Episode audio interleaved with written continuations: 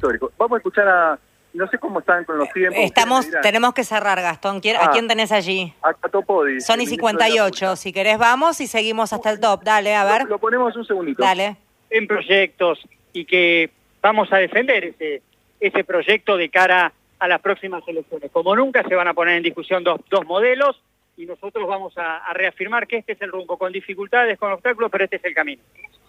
el discurso y el concepto del presidente eh, en el interior del peronismo, creo que se puede englobar. Presidente con la contienda electoral. Nosotros volvemos siempre a lo, a lo importante y a lo principal.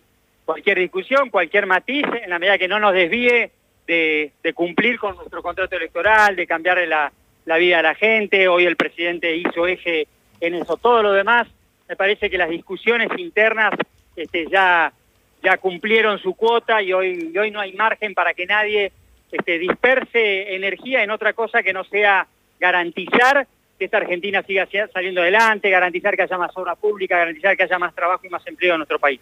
Bien, hasta ahí entonces la palabra del ministro de Obra Pública, Gabriel Catopodis, redondeando también un poco la participación del Gabinete Nacional hoy aquí en el Congreso. Impecable cobertura, Gastón. Muchísimas gracias. Gracias, Pedro. Un beso para todos. Gastón Fiordas, quien estaba trabajando allí, reiteramos, Radio Nacional presente en el Congreso de la Nación.